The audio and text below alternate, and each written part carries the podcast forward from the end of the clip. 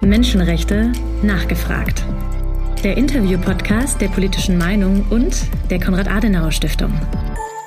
Heute mit Hallo, ich bin Remco Lemus und ich bin Direktor des American Jewish Committee des Berliner Büros und bin seit mittlerweile dieses Jahr fünf Jahren der Direktor des Büros. Ja, vielen Dank, Remco, dass ich heute in eurem Büro sein darf, um mit dir über 25 Jahre erfolgreiche Arbeit, zu der ich auch ganz herzlich gratulieren möchte, des AJC in Berlin zu sprechen. Wir hatten das letzte Mal tatsächlich vor eurem Jubiläum miteinander gesprochen und da wussten wir natürlich noch nicht, was sich aktuell zugetragen hat, worüber wir heute aber sehr ausführlich sprechen werden. Zuerst aber die Frage, die man natürlich an einem Geburtstags Geburtstagskind stellen muss oder einem doppelten Geburtstagskind. Du hast ein eigenes Jubiläum, bist jetzt selber fünf Jahre Leiter, hast du schon gesagt. Ähm, 25 Jahre AJC Berlin. Ähm, was würdest du als besondere Erfolge seit 1998 benennen?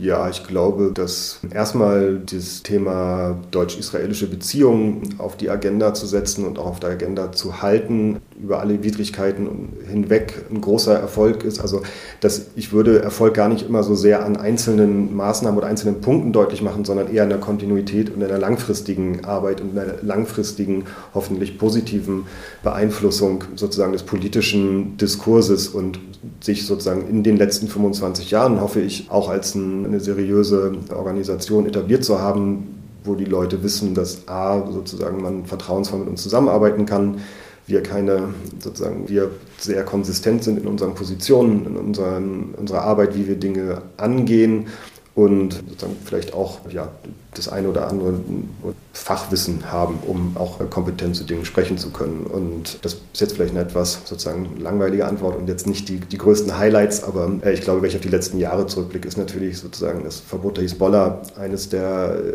der Themen, wo ich sagen würde, so dass da haben wir lange, lange dran gearbeitet. Da habe ich auch persönlich lange daran gearbeitet, auch schon bevor ich Direktor geworden bin, dass wir so ein Thema wie IZH auf die Agenda gesetzt haben. Ja, ich glaube, das sind so die Erfolge und die, und das ist sozusagen aber meine Vorgängerin gewesen, äh, sowas wie Antisemitismusbeauftragte ähm, oder zumindest im Bund und dann sukzessive woanders.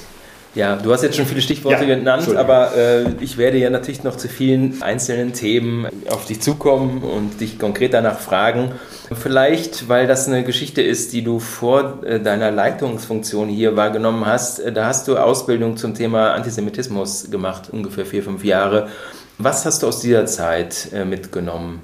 Ja, da habe ich die Task Force Education on Antisemitism geleitet und das ist ein Format, was es seit mittlerweile, glaube ich, auch fast 20 Jahren gibt, ähm, auch da wieder Kontinuität, wo äh, Projekte, Bildungsinitiativen zusammenkommen, die, sage ich mal, im weitesten Sinne zur Antisemitismusprävention arbeiten und eben ihre verschiedenen Ansätze vorstellen, verschiedene Ansätze diskutieren. Und was ich da jetzt so mitgenommen habe, ist, glaube ich, einfach immer wieder oder als Erinnerung, wie wahnsinnig komplex das Thema Antisemitismus ist. Und das ist natürlich nicht die, die eine sozusagen One-Size-Fits-All-Lösung gibt, sondern eben äh, verschiedene Formen von Antisemitismus eben auch verschieden adressiert werden müssen. Ihr habt vor nicht allzu langer Zeit auch eine Umfrage zum Antisemitismus gemacht und da unterschiedliche Wählergruppen untersucht. Zu dem habt ihr auch relativ aktuell eine Studie gemacht zum Antisemitismus in der AfD. Vielleicht zu diesen beiden Publikationen von euch eine Frage, weil wir gerade aktuell auch über das AfD-Verbot sprechen. Wie wichtig ist das Thema Antisemitismus äh, im deutschen Rechtsextremismus und wie weit hebt sich die AfD da hervor? Ja, vielleicht zu unserer Umfrage, die die Allensbach für uns durchgeführt hat oder in unserem Auftrag. Da haben wir eben die sozusagen Gesamtgesellschaft befragt und dann eben äh, Muslime in Deutschland, weil es darüber immer noch zu wenig empirisches Material gibt.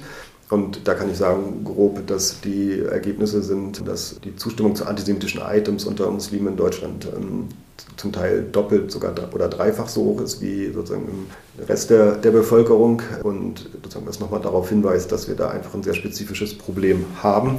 In der gleichen Studie haben wir auch, wie du schon erwähnt hast, eben aber auch in der Gesamtgesellschaft nochmal runtergebrochen auf die einzelnen Wählergruppen und wie, sie sich, wie es sich da verhält. Und ich glaube, da ist für jede der, der Parteien was was dabei, wo man sich vielleicht mal in der eigenen Wählerschaft umgucken sollte, was so die Zustimmung zu antisemitischen äh, Ressentiments angeht. Und natürlich hat da die AfD hervorgestochen ausgesprochen, ähm, äh, trotz ihres vor sich hergetragenen angeblichen Solidarität mit Israel, mit der jüdischen Community. Aber die Wählerinnen und Wähler der AfD ähm, waren sozusagen von allen im Bundestag vertretenen Parteien am deutlichsten antisemitisch eingestellt und sozusagen die Studie, die wir, also diese kleine Handreichung, die wir dann nochmal erstellt haben, da sozusagen wollten wir eben nochmal darstellen, was das Spezifische an dem Antisemitismus in der AfD ist, weil der Antisemitismus in der AfD zu oft, sozusagen dieser offene Rassismus, da ist halt sehr viel Aufmerksamkeit drauf, auch zu Recht, aber dass eben auch Antisemitismus zum ideologischen Kern der AfD gehört, geht eben oft unter. Und das wollten wir eben nochmal herausarbeiten, mit welchen Codes, mit welchen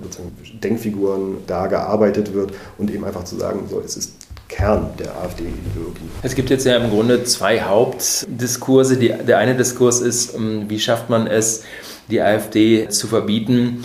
Und der andere Diskurs, wie schafft man es, die äh, AfD politisch zu stellen? Äh, wäre das Thema Antisemitismus wie auch Rassismus, Menschenfeindlichkeit, äh, wäre das auch ein äh, Thema, äh, wo man noch stärker als das bislang geschieht, die AfD stellen äh, könnte, müsste?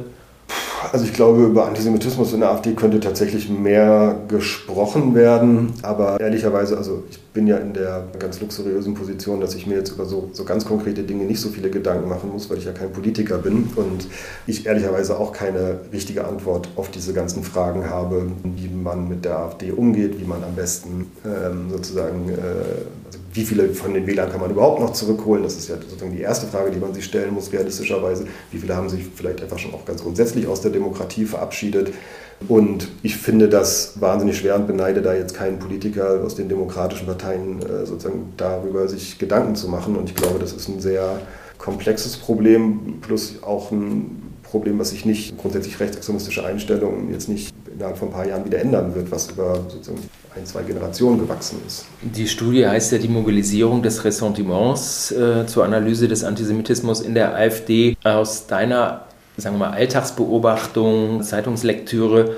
Äh, die AfD ist heute so stark, das hat man sich vor fünf oder zehn Jahren natürlich überhaupt nicht vorstellen können. Ist dadurch das Thema Antisemitismus überhaupt in der deutschen Politik auch nochmal stärker in den Mittelpunkt der Diskussion geraten? Ich glaube jetzt nicht durch, nicht notwendigerweise durch die, durch die AfD. Also vielleicht ein bisschen. Ich glaube sozusagen, es gab, gibt den Effekt, dass durch den Erfolg der AfD mehr über sozusagen Radikalisierung, wie weit geht es eigentlich bis in die Mitte der Gesellschaft, darüber müssen wir ja auch eigentlich auch viel mehr reden, so grundsätzliche Diskussionen geführt werden, wo natürlich dann Antisemitismus auch, oder nicht natürlich, nicht immer, aber öfter dann sozusagen natürlich auch ein Teil, ein Teil dessen ist. Ich glaube, das wäre so meine, meine Beobachtung. Ihr seid auf Twitter sehr, sehr aktiv und der aktuellste Tweet bezieht sich auf ein aktuelles Gerichtsurteil. Da hat vor zwei Jahren ein Mann in Ulm einen Brandanschlag auf die Synagoge in Ulm verübt und wurde jetzt zu zwei Jahren, neun Monaten verurteilt. Und der Richter hat explizit das Urteil damit begründet, dass es auch ein wichtiges Signal sein soll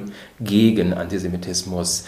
Das führt mich zu der Frage, wie siehst du diese Bedrohung, diese tätlichen Angriffe gegen jüdisches Leben? In Deutschland. Ist das äh, durch äh, ja, die unterschiedlichen Ereignisse, die Stärke jetzt der rechtsextremen Kräfte in der deutschen Politik, ist, das, diese, ist diese Bedrohung auch größer geworden und reagiert Deutschland da angemessen? Ist immer schwierig zu qualifizieren, ob es größer, weniger größer geworden ist. Also es gibt immer eine Gefahr, so, die ist immer da. Das Angucken, von wo die Bedrohung ausgeht, müssen wir halt regional schauen. Also die Bedrohung äh, in äh, Sachsen auf dem Land ist eine andere als in Berlin-Neukölln. So, und deswegen ist es auch da schwierig, Verallgemeinerungen zu treffen und vielleicht zu dem Urteil, also was daran auch gut und wichtig ist und wofür wir auch werben, ähm, dass eben auch und das ist wichtig für die, auch für die Opfer von antisemitischen Straftaten, dass eben äh, sozusagen auch Antisemitismus als Tatmotiv ernst genommen wird und auch in, der, in dem Urteil erwähnt wird und dass eben sozusagen antisemitischer körperlicher Übergriff nicht einfach als eine Kneipenschlägerei abgetan wird, sondern als eine politische Tat. Und sozusagen da gibt es noch eine, noch eine Menge zu tun, um sozusagen das auch stärker zu verankern. Ist die, sagen wir mal, deutsche Gesellschaft, ist die abwehrbereit in dieser Hinsicht? Wird genug getan, um jüdisches Leben, jüdische Einrichtungen auch durch die Polizei zu schützen? Und ist die Zivilgesellschaft da sozusagen auch ja, wach Hm, da muss ich leider sagen, nee. Also es gibt sozusagen die politische Ebene, politischen Funktionsträger, die vieles Richtige sagen und machen. Nicht alles logischerweise, aber so, da passiert sehr viel. Und dann gibt es eben die Zivilgesellschaft, die bei Antisemitismus, und da kommen wir auch später drauf, was den 7. Oktober angeht, sehr viele Leute bei Antisemitismus auf einmal nicht mehr so klar sind. Und das ist tatsächlich leider ein bedauerlicher Zustand. Jetzt gab es schon äh, oder gibt es schon seit der letzten Legislaturperiode, also noch unter Kanzlerin Merkel, wurde dieser Posten geschaffen, einen Beauftragten gegen Antisemitismus. Das ist mhm. heute Felix Klein. Wie bewertest du die Notwendigkeit, dass überhaupt so ein Amt geschaffen werden musste? und erfüllt die Erwartungen, die damit verknüpft werden? Also sozusagen, was das Amt an sich angeht, ähm, da kann ich sozusagen ein bisschen Eigenlob betreiben, aber nicht in eigener Sache, sondern äh, als Organisation, meine Vorgängerin Deidre Berger hatte sich dafür jahrelang sehr stark gemacht, auch gegen sehr viele Widerstände. Und ohne ihren Einsatz hätte es diesen Posten wahrscheinlich nie gegeben. Und na klar, das sind jetzt schon ein paar Jahre, aber eben angesichts der Dimension des Problems sozusagen jetzt schon sozusagen zu sagen, es war erfolgreich, war nicht erfolgreich, ist ja auch so ein bisschen dann kontrafaktisch. Also man wüsste ja nicht was. Also ich glaube, es gibt natürlich eine Menge Anforderungen äh, an den Beauftragten, aber auch an die Beauftragten in Ländern. Wir haben mittlerweile auch in allen Bundesländern Beauftragte.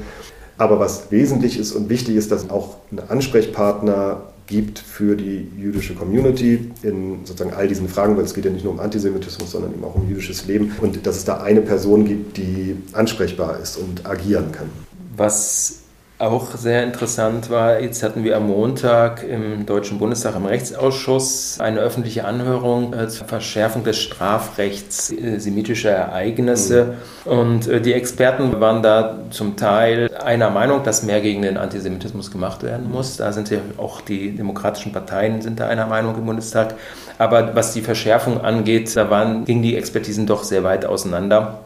Das war ein Antrag der Unionsfraktion mhm. und die Einschränkung des Versammlungsrechts beispielsweise und Verschärfung der Volksverhetzungsparagraphen, das wurde zum Teil sehr kritisch gesehen. Mhm. Und eine Expertin sagte, dass es eigentlich rechtliche gute Grundlagen gibt, aber die Umsetzung, es an der Umsetzung oft mangeln würde.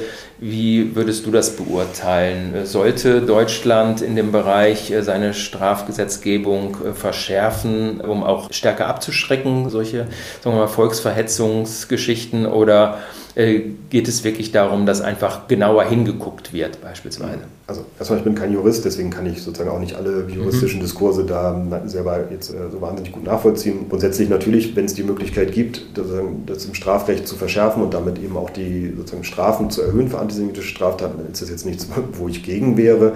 Ich glaube, was mich halt bei diesen Diskussionen immer etwas irritiert und nicht stört, ist, dass sozusagen dann nur über die Repression geredet wird, die natürlich wichtig ist und notwendig. Aber der Kampf gegen Antisemitismus erschöpft sich eben nicht in polizeilicher, juristischer Repression, äh, sondern hat ja auch noch viele andere Ebenen.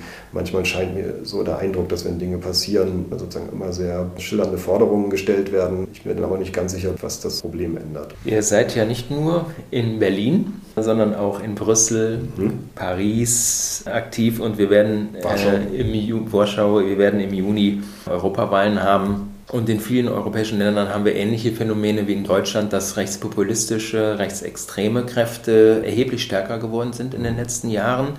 Und viele Beobachter äh, sehen deshalb mit Sorgen auf diese Europawahlen auch und befürchten, dass wie manche das sagen, dass sie die EU nicht abschaffen, aber übernehmen wollen und entsprechend verändern wollen, dass dieses europäische Friedensprojekt stärker gefährdet werden könnte bei diesen äh, oder nach diesen Europawahlen, als äh, das vielen Demokraten in Europa lieb und recht sein kann. Wie würdest du aufgrund deiner Zusammenarbeit auch mit den euren europäischen Vertretungen, wie würdest du die Diskussion auf europäischer Ebene einschätzen? Ist gerade wenn es um dieses besprochene Thema Antisemitismus, mhm geht, äh, ist tatsächlich da auch eine verschlechterte Situation oder eine verschärfte Situation in diesen europäischen Ländern? Ja, definitiv. Also natürlich jetzt seit dem 7. Oktober mal stärker, aber das ist ein Trend, der jetzt schon sehr lange anhält, der aber auch korrespondiert mit dem Problem der grundsätzlichen Polarisierung der Gesellschaft, ähm, der Fragmentierung der Fortschreitenden und das natürlich sozusagen Krisenzeiten und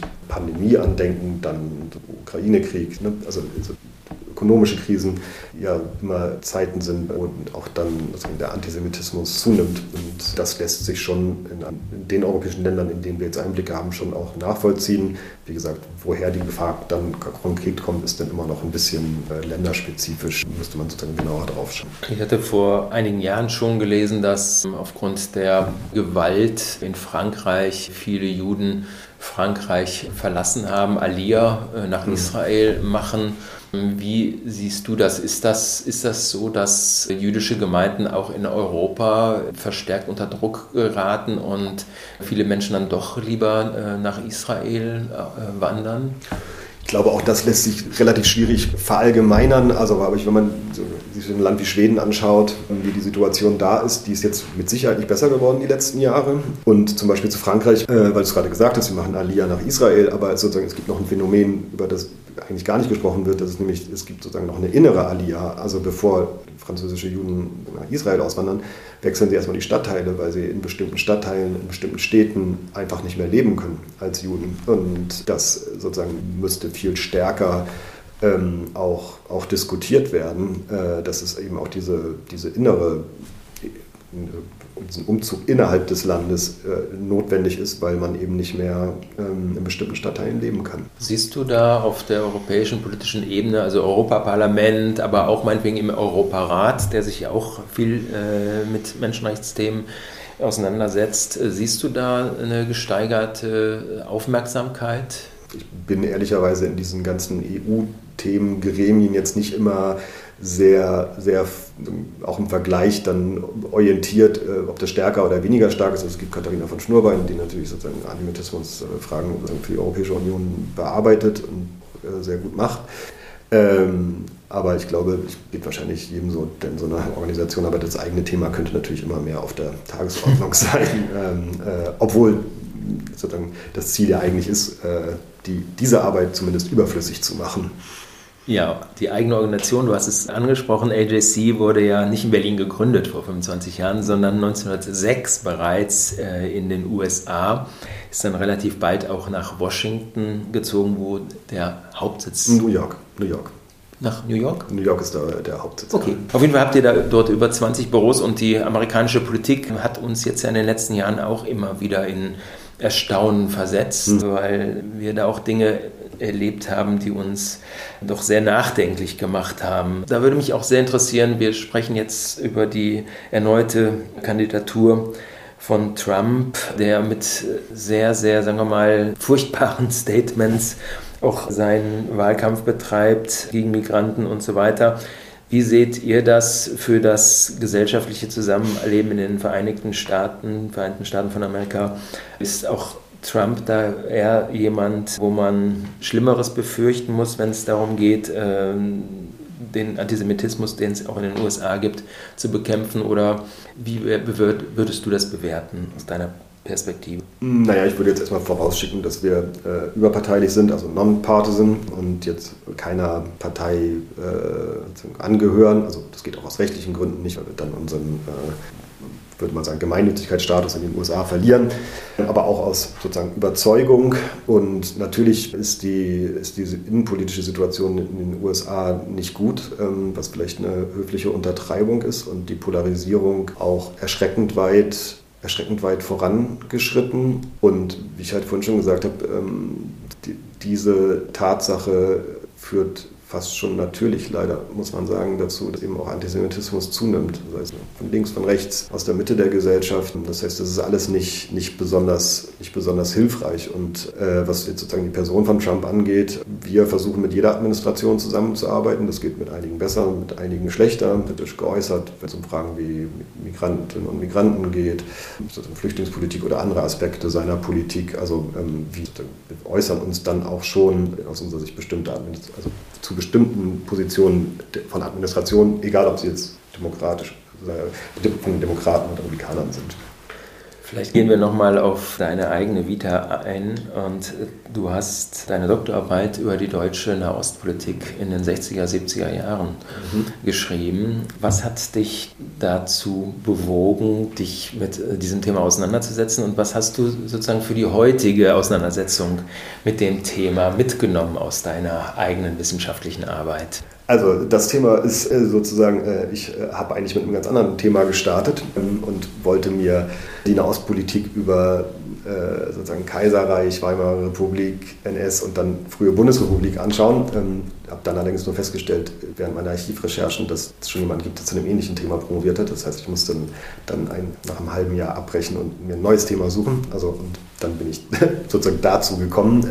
das war jetzt nicht von vornherein so angelegt und ähm, äh, ich glaube, was, was erstaunlich ist, sind manchmal die langen Linien, also auch was so äh, Textbausteine, Argumentationsmuster angeht, ähm, wo man feststellen kann, dass Dinge, die heute benutzt werden, dann in den 70er Jahren als sozusagen nicht Phrasen, aber als äh, so, so, sozusagen Satzbausteine benutzt wurden. Und manchmal hatte ich dann so Dokumente in der Hand äh, aus den Ende der 60er oder 70er Jahren, wo ich dachte, also wenn man das Datum da jetzt ändern würde auf heute, dann würde es vermutlich keinem ausfallen. Also man müsste vielleicht noch die handelnde Person austauschen, aber also dass es eben auch sehr viel Kontinuitäten gibt, was natürlich nicht heißt, sozusagen, dass jetzt alles gleich geblieben ist im Auswärtigen Amt oder äh, sozusagen die Situation in den 60er, 70er Jahren war schon nochmal eine deutlich anders als heute.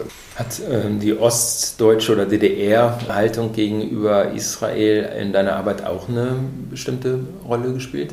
Nee, ähm, nicht, weil auch grundsätzlich der Kalte Krieg, und ich habe mich ja sozusagen streng auch an den Akten des Auswärtigen Amtes orientiert, und in der Frage der Beziehung zu Israel äh, hat der Kalte Krieg eigentlich kaum eine Rolle gespielt. In Rezensionen wurde das auch mal bemängelt, dass ich da auf den Aspekt nicht einging, aber in, der, in den Überlegungen, in den Papieren die, und äh, sozusagen Gedanken, die die Diplomaten verfasst haben, ist es einfach nicht vorgekommen. Der DDR-Propaganda wurde Israel ja sehr, sehr stark angegriffen.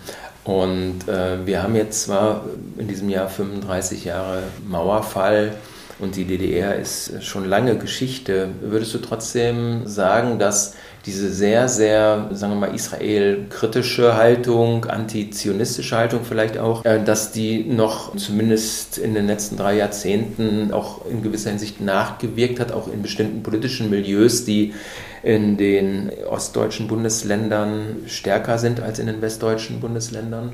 Die Sarah Wagenknecht-Partei zum ja. Beispiel.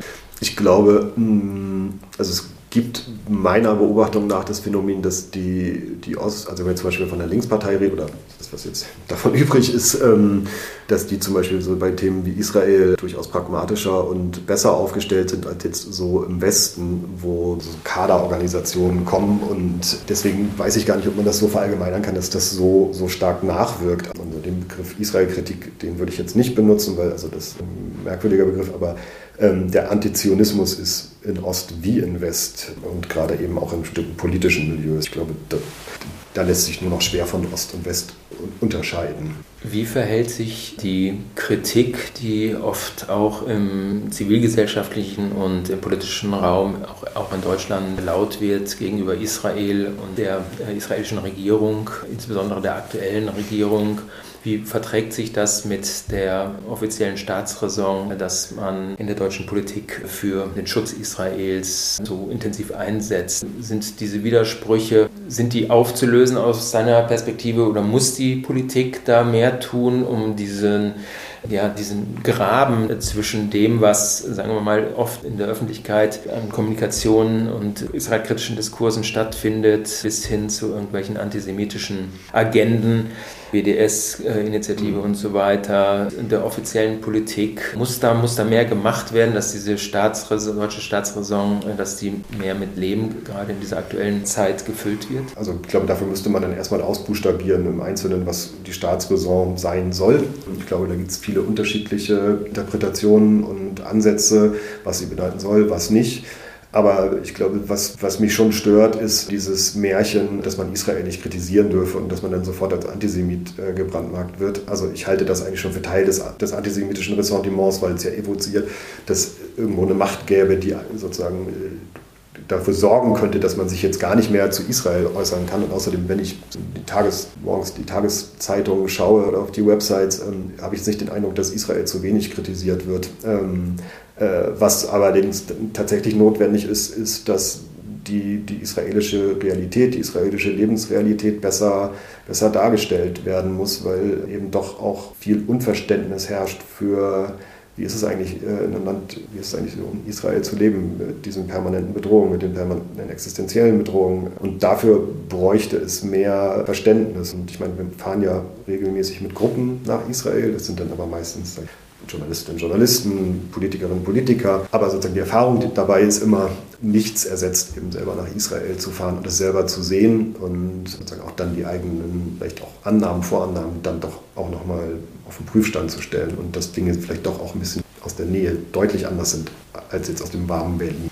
Es gibt ja auch in Israel selbst, viele sagen ja, Israel ist die einzige Demokratie mhm. Äh, im Nahen Osten. Entsprechend gibt es in Israel ja selber auch eine extreme politische Bandbreite. Ja. Und die aktuelle Regierung wird gerade deswegen auch oft kritisiert, weil sie ähm, sehr rechte Positionen einnimmt. Äh, wie ver hält sich diese innerisraelische Kritik an der aktuellen Regierung mit der Kritik, die im Ausland an Israel und an israelischer äh, Politik geäußert wird. Gibt es da eine enge Verbindung oder sind, ist das eine eine Außenperspektive, das andere eine Innenperspektive oder gibt es da auch Themenbereiche, ich sage jetzt mal auch beispielsweise die Siedlungspolitik, diese Kritik von beiden Seiten äh, eng miteinander verknüpft geäußert wird?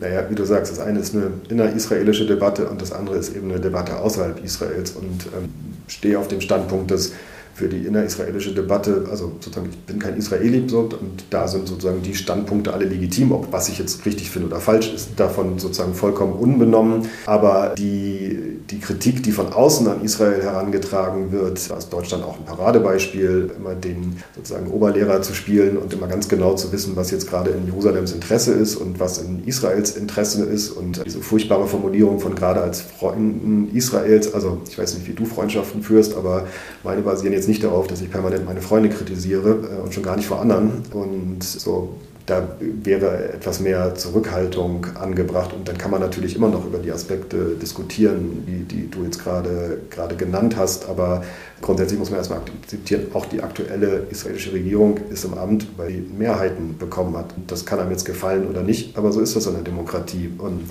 damit müssen auch wir als Organisation arbeiten. Es gibt in der israelischen Politik auch eine sehr starke sagen wir mal, Friedensbewegung, die jetzt seit den Angriffen am 7. Oktober 2023 ja auch vor neuen Tatsachen steht. Wie beobachtest du auch auf der gesellschaftlichen Ebene die Auswirkungen der Angriffe auf Israel? Ja, dramatisch. Also gerade für für, sage ich mal, den, den Teil der israelischen Gesellschaft, der der Friedensbewegung nahesteht und für einen Ausgleich mit den Palästinensern Zwei-Staaten-Lösung eintritt. Und ich glaube, das ist was, was in Deutschland, äh, sozusagen in der deutschen Diskussion auch zu, zu stark untergeht. Diese Kibbuzim, die, die angegriffen worden sind am 7. Oktober und am schwersten getroffen sind. Gerade die Kibbuzim, wo viele eben aus diesem friedensbewegten Milieu äh, sozusagen Ausgleich und äh, auf Frieden ausgerichtet leben, die Palästinenser beschäftigt haben in ihren Kibbuzim, die beispielsweise Palästinenser Check, äh, Grenzübergängen abgeholt haben und wenn sie ins Krankenhaus mussten in Israel, also so Volunteers. Und dass dieser Teil der israelischen Gesellschaft ganz überproportional davon getroffen ist. Und auch da lässt sich wieder schwer verallgemeinern, aber die Menschen, die ich begegnet bin, auch aus den Kibutzen, die auch gesagt haben, sie, ja, das, war ihre politische Position.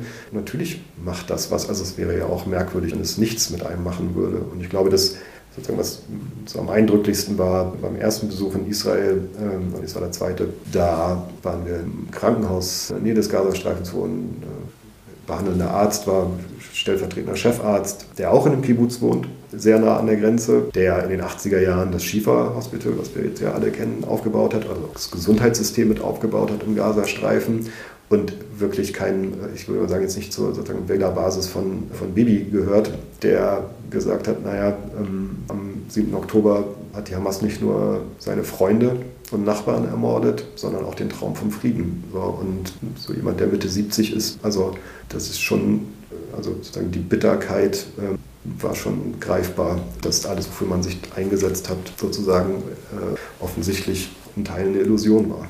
Ihr setzt euch auch für das Thema Menschenrechte ein. Und als ich dich im Vorgespräch gefragt habe, was ist da besonders signifikant aktuell, ähm, da hast du das auch schon angedeutet, dass das unmittelbar mit dem aktuellen Konflikt zu tun hat. Vielleicht kannst du da noch weiter ausführen, welche menschenrechtlichen Themen dich im Moment besonders bewegen in deiner Arbeit. Das ist im Moment ganz aktuell die, die Gewalt gegen Frauen, Frauen, Kinder, aber auch Männer und sagen, sexualisierte Gewalt oder um es ganz deutlich zu machen, Vergewaltigungen, Verstümmelungen, die spezifisch gegen Frauen gerichtet worden sind. Und das Thema, ich war das erste Mal in Israel am 30. Oktober, nach drei Wochen nach dem, nach dem Angriff. Und da haben wir die Shura Militärbasis besucht, wo man versucht hat, oder man die Leichen identifiziert hat, oder in vielen Fällen musste man es erst nur versuchen, weil sie zum Teil nicht mehr zu identifizieren waren.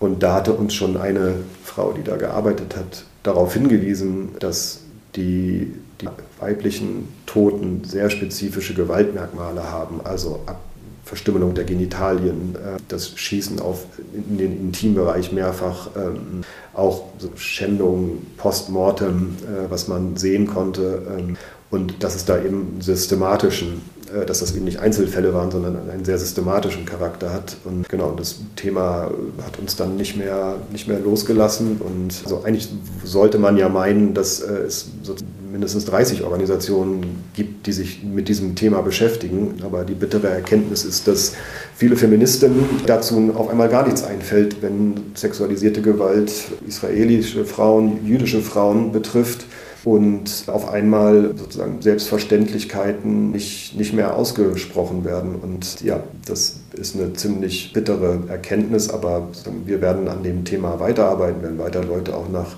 nach Berlin holen und vor allen Dingen versuchen, die zivilgesellschaftlichen Organisationen in Israel, die sich auch um die Aufarbeitung, um die Betreuung der Betroffenen, der Augenzeugen kümmern, da weiter zu unterstützen und das Thema hier weiter auf die Agenda zu setzen, weil das auch die Gesellschaft noch äh, lange, lange beschäftigen wird und ich glaube auch die ganze Dimension unfassbar barbarischen Gewalt, gerade auch gegen Frauen, noch nicht noch nicht erfasst worden ist. Und auch, das haben mir jetzt so Frauenrechtsaktiven aus Israel gesagt, natürlich auch in solchen Fällen viele Menschen auch erst Jahre später anfangen darüber zu sprechen. Das heißt, da steht man auch erst am Anfang von einer, von einer Aufgabe, man eigentlich fast noch gar nicht weiß, wie groß sie ist. Ist das deiner Erfahrung nach auch für die deutsche feministische Außenpolitik ein Thema, dass das problematisiert wird und auch darüber diskutiert wird, warum das Engagement zum Teil so zurückhaltend ist nach den Massakern?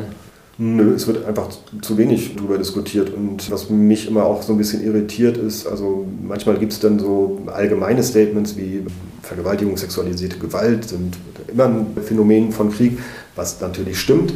Aber damit wird ja schon wieder eine Gleich Gleichwertigkeit her, also evoziert, dass die israelische Armee im Gazastreifen jetzt eh nichts tun würde, was sie nicht tut, ähm, auch, auch wenn es Leute behaupten. Und, und wahrscheinlich auch eine Scheu davor besteht, wenn man darüber sprechen müsste, müsste man eben auch über den spezifischen Frauenhass der Islamisten reden. Also es ist ja kein, kein Zufall, diese Brutalität. Und die hat eben was mit der, mit der Ideologie der, der Hamas oder grundsätzlich von Islamisten zu tun, die Frauen eben ja, als Menschen zweiter Klasse im besten Fall betrachten. Und, ich glaube, davor besteht eine große Scheu, ähm, wie so oft bei dem Thema Islamismus darüber zu reden.